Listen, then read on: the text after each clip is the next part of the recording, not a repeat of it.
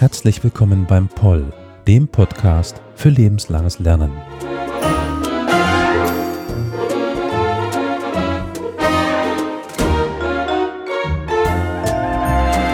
Heute mit einem Thema über ein Projekt. Aber welches Projekt werden wir erst gleich hören, weil erst einmal möchte ich die Expertin heute vorstellen, Francesca Brill. Erstmal hallo. Hallo. Du hast klassische Archäologie und Vor- und Frühgeschichte studiert, richtig? Genau, an der Uni in Saarbrücken. Und du wirst nächstes Semester oder dieses kommende Semester einen Kurs an der Universität des Saarlandes anbieten für die Gasthörenden, richtig? Genau, wir sind jetzt sogar schon im Wintersemester. Ähm, ja, Donnerstag, ja. seit heute oder 1. Oktober. Also der Tag der Aufnahme ist der 1. Oktober. Dementsprechend dürfte heute eigentlich die Vorlesungszeit beginnen. Ich weiß es auch nicht, aber das ist auch gar nicht so wichtig. Wichtiger ist der Inhalt deines Kurses. Und ja, ich habe gerade schon gespoilert, es geht um ein Bauprojekt. Aber jetzt kann man noch dein Studium heranziehen, wird man sich wohl irgendwann in der Antike befinden. Jetzt weiß ich persönlich, dass du dann doch eher in Griechenland unterwegs bist. Und ja, wir sind heute in Athen. Genau. Ja, also im Master habe ich mich dann auf Griechenland und Kleinasien spezialisiert. Deshalb auch der Titel des Brückenkurses Die Akropolis von Athen. Jetzt hast du sicherlich noch ein paar andere Motivationen, warum du dieses Thema gewählt hast. Und was fasziniert dich denn an diesem, an diesem Bauwerk oder an diesen Bauwerken, wie wir ja gleich noch hören werden? Ja, also das fing eigentlich mit Athen an 2016. Da waren wir auf Exkursion. Und da wurde halt eben nicht nur die Akropolis sich angeschaut, sondern Bauwerke in ganz Athen. Aber die Akropolis, das ist einfach was Besonderes. Wenn man sie von unten sieht, wenn sie abends angestrahlt ist oder auch im Hellen. Das ist ein sehr beeindruckendes Bauwerk. Auch dieser Burgfels, der fast 200 Meter in die Höhe ragt, das ist wirklich ein sehr schöner Anblick und auch oben jedes Bauwerk, man, man hat da einfach eine Atmosphäre, die, also muss man wirklich sagen, die hatte ich jetzt vorher sonst noch nirgends so gespürt wie auf der Akropolis. Ich denke, es ist auch ein Aufruf an die Zuhörenden, mal nach Athen zu reisen. Ich denke, Athen ist immer eine Reise wert. Ja, definitiv. Aber mal ganz allgemein, jetzt die Zuhörenden wissen vielleicht schon, dass ich eher nicht in Europa unterwegs bin, auch nicht in der Antike. Dementsprechend die allgemeine Frage Akropolis. Ich meine, wenn ich mich mein Griechisch nicht ganz im Stich lässt, ist da zumindest das Wort Polis drin, Stadt. Aber keine Ahnung, also was ist denn überhaupt die Akropolis ganz allgemein gefragt? Also die Akropolis, das ist einfach ein Burgberg. Also das ist eine Stadtfestung. Also es gibt ja auch ähm, die Akropolis von Athen. Ist ja bei vielen Menschen, wenn sie von Akropolis reden, meinen sie ja die in Athen. Aber eine Akropolis ist eigentlich allgemein ein Burgberg und es haben viele antike Städte. Also in ähm, auf Rhodos gibt es zum Beispiel noch eine Akropolis, aber das ist dann halt eben die von Rhodos. Und äh, deshalb sieht man auch einfach ähm, diese Berühmtheit der Akropolis von Athen, dass halt eben das Wort Akropolis stellvertretend dafür steht. Ganz ähnliches Beispiel kann ich anbringen, zum Beispiel bei Kreml. Wenn man sagt Kreml, denkt man an den Kreml in Russland, in Moskau. Es gibt aber in fast jeder großen russischen Stadt einen Kreml. Nur der Kreml in, in Moskau ist so synonym dafür geworden, dass sich jetzt jeder den in Moskau drunter vorstellt. Nicht in Novgorod, in Nizhny Novgorod, in, in Perm oder wie auch immer. Das ist nämlich auch quasi dieser befestigte Palast, Herrschaftssitzgegend. Also ganz ähnlich, denke ich mal, von der, zumindest von der Wortbedeutung, dass es eben ein Synonym gibt für, also ein Gebäude hat bestimmt den ganzen Namen. Genau. Und Ja. ich nehme mal an, auch dass es dann dort in der An- Antike eben der Herrschaftssitz war, auf diesem Burgberg, oder?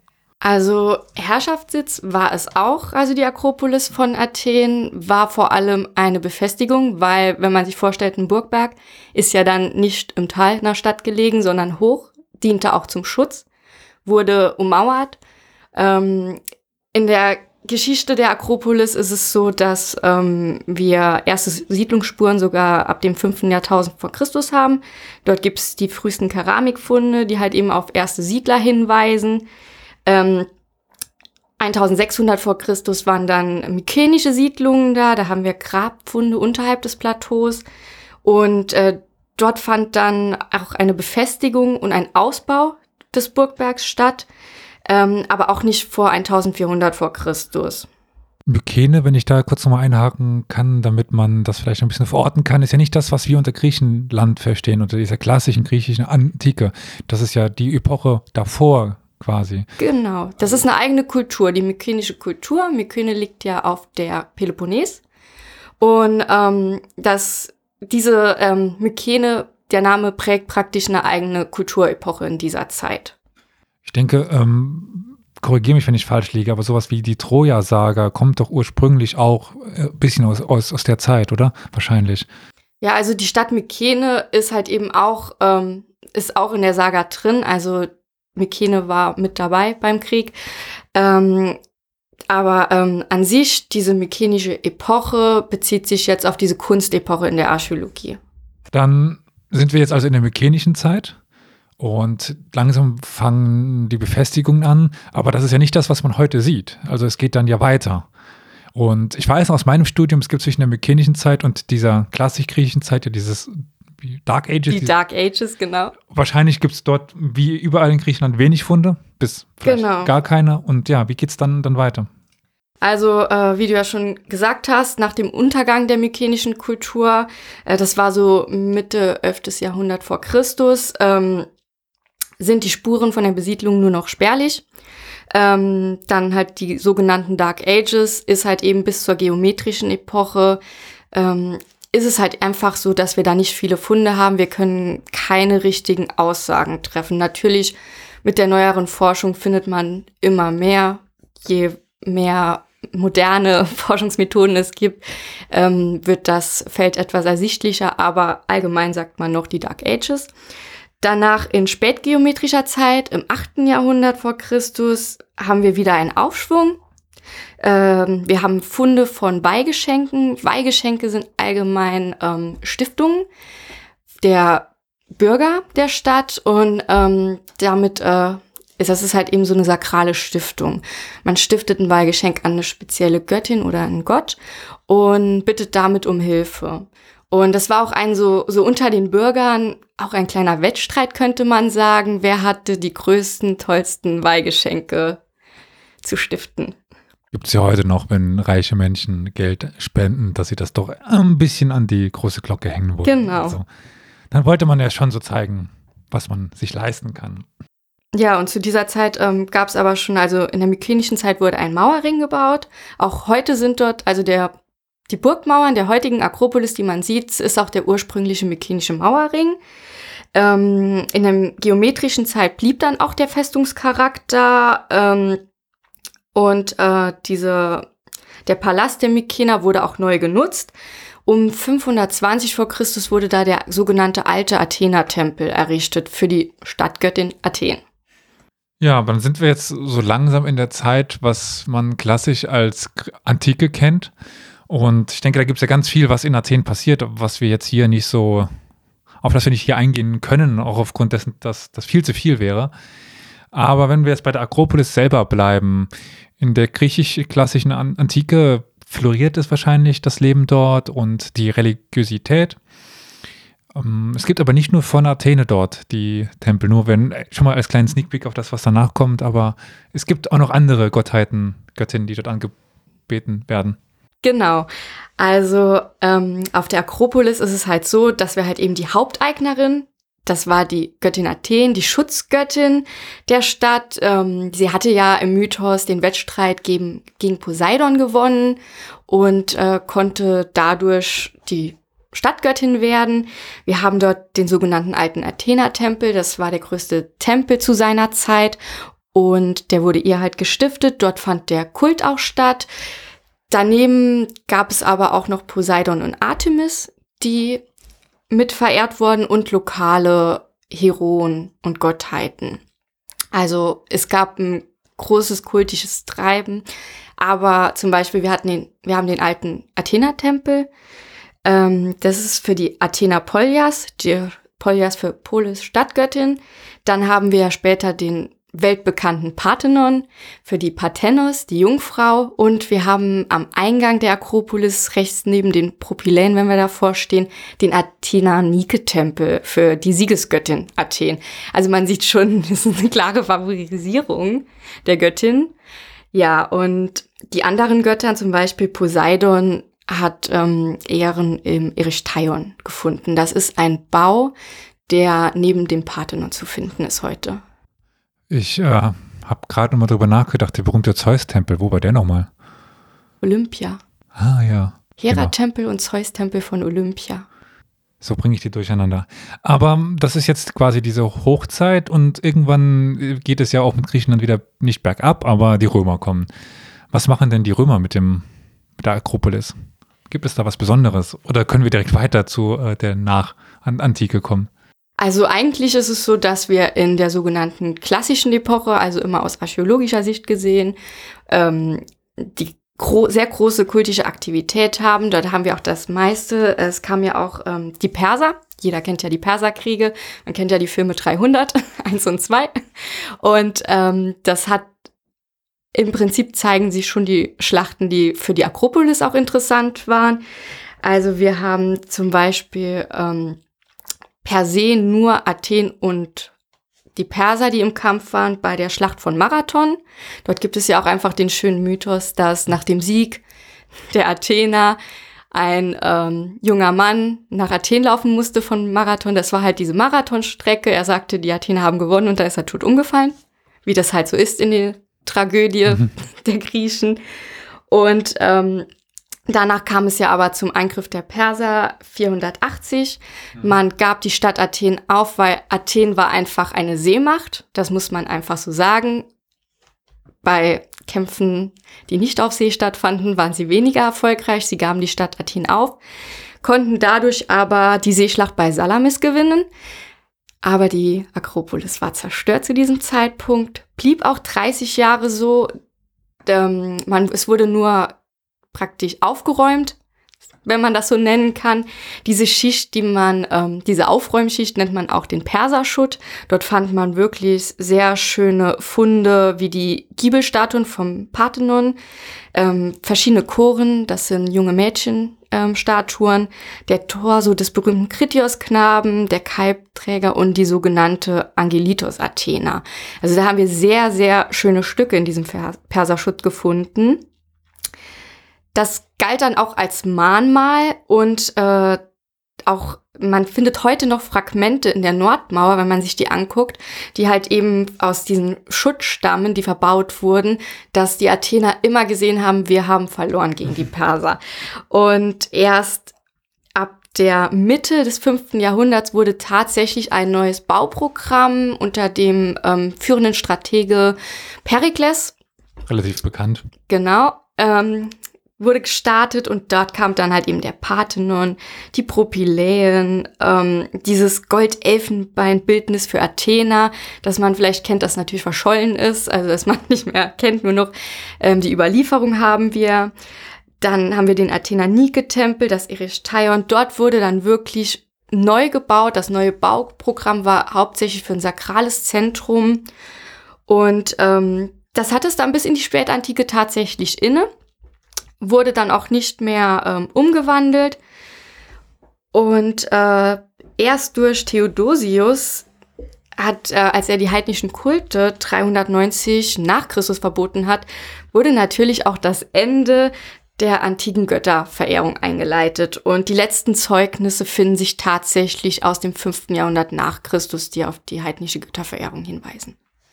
Jetzt ich habe noch nie was davon gehört. Wahrscheinlich kannst du mit Ja oder Nein einfach schnell antworten. Es ist ja häufig so, korrigiere mich auch, wenn da mein Wissen falsch ist, aber dass die antiken Tempel neu genutzt worden sind in christlicher Natur. Gibt es da was? Ist mir nur gerade ge äh, gekommen. Genau, also da liegst du genau richtig. also es gab dann danach eine sakrale Nutzung durch die Christen. Athen war dann ein Bistum geworden und im 9. Jahrhundert nach Christus sogar ein ähm, Erzbistum. Und äh, dann waren das Erischtaion und der Parthenon, was halt eben einfach große Bauten waren, die wurden dann als äh, Kirchen genutzt. Ein bisschen umgestaltet, die Skulpturen abgerissen, aber ähm, ja, wurden dann als äh, Kirchen genutzt. Ähm, dann kam es sogar äh, dazu, dass es sogar 1388 zum Herzogenpalast ausgebaut wurde. Nur durch die Eroberung Athens durch die Türken im 15. Jahrhundert nach Christus kam es dazu, dass der Islam auf die Akropolis kam und dementsprechend wurde aus der Kirche eine Moschee. Hatte ich auch noch nie, noch nie gehört. Interessant. Ich wusste überhaupt nicht, ob das irgendwas in die Richtung gibt, aber gut, interessant. Der klassische Beispiel ist ja auch die Hagia Sophia da zum Beispiel, die ja genau. äh, viele Verwendungen in ihrem Leben schon hin, hinter sich hatte. Und heute wieder eine Moschee ist. Genau. Und dann nach der osmanischen Eroberung wahrscheinlich bei dem Aufstand der Griechen dann wieder frei geworden und ähm, dann vielleicht in, in der Zeit dieser aufkommenden antiken Liebhaberei dann wieder entdeckt worden als Beispiel für die antike Architektur und seitdem wahrscheinlich dann auch Freilichtmuseum, wenn man es mal so plump bezeichnet. Ja, also äh, nach der Eroberung durch die Türken gab es noch ein paar turbulente Jahrhunderte, kann man so sagen. Also, wie du schon gesagt hast, ab dem 17. Jahrhundert wurde das europäische Interesse einfach wieder groß. Und es gab dann diese französischen und englischen Expeditionen der Adligen. Ähm, ein Gesandter von Ludwig XIV. besuchte die Akropolis und ihm wurde gestattet, dass er das Ganze zeichnet. Dementsprechend haben wir eine ähm, sehr gute Zeichnung aus dieser Zeit. Und 1687 stand dann Venedig vor der Tür. Venedig wollte wieder zur Großmacht im Mittelmeer werden und äh, stand vor den Toren Athens und dadurch gab es viele Schäden am Parthenon, das Dach stürzte ein. Aua. Und ja, die Akropolis wurde einfach beschossen. Und danach gab, kam es zum Raub durch die Venezianer und Beschädigungen am Westgiebel des Parthenon. Man weiß ja auch, dass ähm, viele Kunstschätze ja mal einfach im Keller gefunden wurden bei verschiedenen Leuten, die es ähm, über die Jahre hinweg in der Familie irgendwie weitergereicht wurde oder irgendwo günstig gekauft. Von daher, ja, das geschah auch auf der Akropolis. Im 18. Jahrhundert kam es ja dann wieder vermehrt zu Bildungs- und Kulturreisen durch den europäischen Adel. Und da nahm halt eben dieser illegale und legale Antikenhandel richtig Fahrt auf. Die berühmteste Transaktion ist halt eben einfach, als ein englischer Earl, der Thomas Bruce, in Athen war und den Parthenon vermessen wollte. Er wollte Zeichnungen anfertigen und auch mit guter Absicht die Giebelskulpturen mit Abgüssen reproduzieren, aber das Ganze wurde ein bisschen durch den athenischen Stadtkommandanten behindert. Dann ging das Ganze so weit, dass er bei den Behörden in Istanbul die Erlaubnis sich einholte, die Skulpturen vom Parthenon abzutransportieren. Und die bekam er. Und deshalb haben wir den, die, äh, den Parthenon-Fries, also beide, im British Museum stehen. Da steht noch ein bisschen mehr, aber äh, ja. Ja, aber da hat er einfach mal ähm, die Skulpturen und eine Erechtaion-Chore und Teile des Nike-Fries ähm, bekommen. Und das Ganze wurde verschifft. Und ja, seitdem wissen wir ja auch, dass Athen das auch gerne wieder zurück hätte. Ich denke, da ist Athen nicht die einzige Stadt, die die Funde, die von ihnen kommen, gerne wieder zurück hätten. Ja, sowieso eine Riesendiskussion, die es äh, in der Archäologie und im Museumswesen gibt momentan. Genau. Mm, jetzt haben wir doch die spannende und wechselhafte Geschichte dieses Bauwerkes oder dieser Bauwerke, wie es ja eigentlich heißen sollte, äh, uns anhören dürfen. Wenn wir jetzt nochmal ganz kurz auf deinen Kurs eingehen, du wirst wahrscheinlich nicht nur dort die Geschichte der Akropolis erzählen, das äh, so spannend die auch ist, aber es gibt ja noch weitaus mehr eben die äh, verschiedenen Bauwerke, deren Funktionen, doch die wahrscheinlich wechselnden Funktionen, die Plastiken, die Büsten, die gefunden worden sind. Du hast schon ein paar Namen genannt, aber vielleicht nochmal so an, ganz kurz angerissen. Wenn man dann eben mehr möchte, kann man ja dann sich äh, bei dir einschreiben. Was sind denn die wichtigsten Gebäude auf der Akropolis? Also für mich das ist jetzt meine persönliche Einschätzung, weshalb ich sie auch gewählt habe, sind mir die wichtigsten Gebäude, weshalb ich sie auch gerne in meinem Brückenkurs vorstellen will. Der Parthenon, das Erichtaion, der alte Athena-Tempel, der Athena-Nike-Tempel mit den Propyläen. Das wären so die vier Bauwerke, die ich gerne vorstellen will. Es ist ja nur eine kurze Zeit der Brückenkurs, deshalb ist das alles etwas komprimierter. Aber das wären so meine Favoriten, die ich auch gerne dann meinen Zuhörerinnen und Zuhörern im Kurs näher bringen will. Aber das ist ja nicht das Einzige. Also wie du schon gesagt hast, wir hatten jetzt einen kleinen Einblick in die Geschichte und es wird auch nicht nur Geschichte geben, aber natürlich gehört die Geschichte einfach dazu. Deshalb wird es am Anfang natürlich noch einen sehr viel detaillierteren Überblick geben, was mit der Akropolis geschehen ist.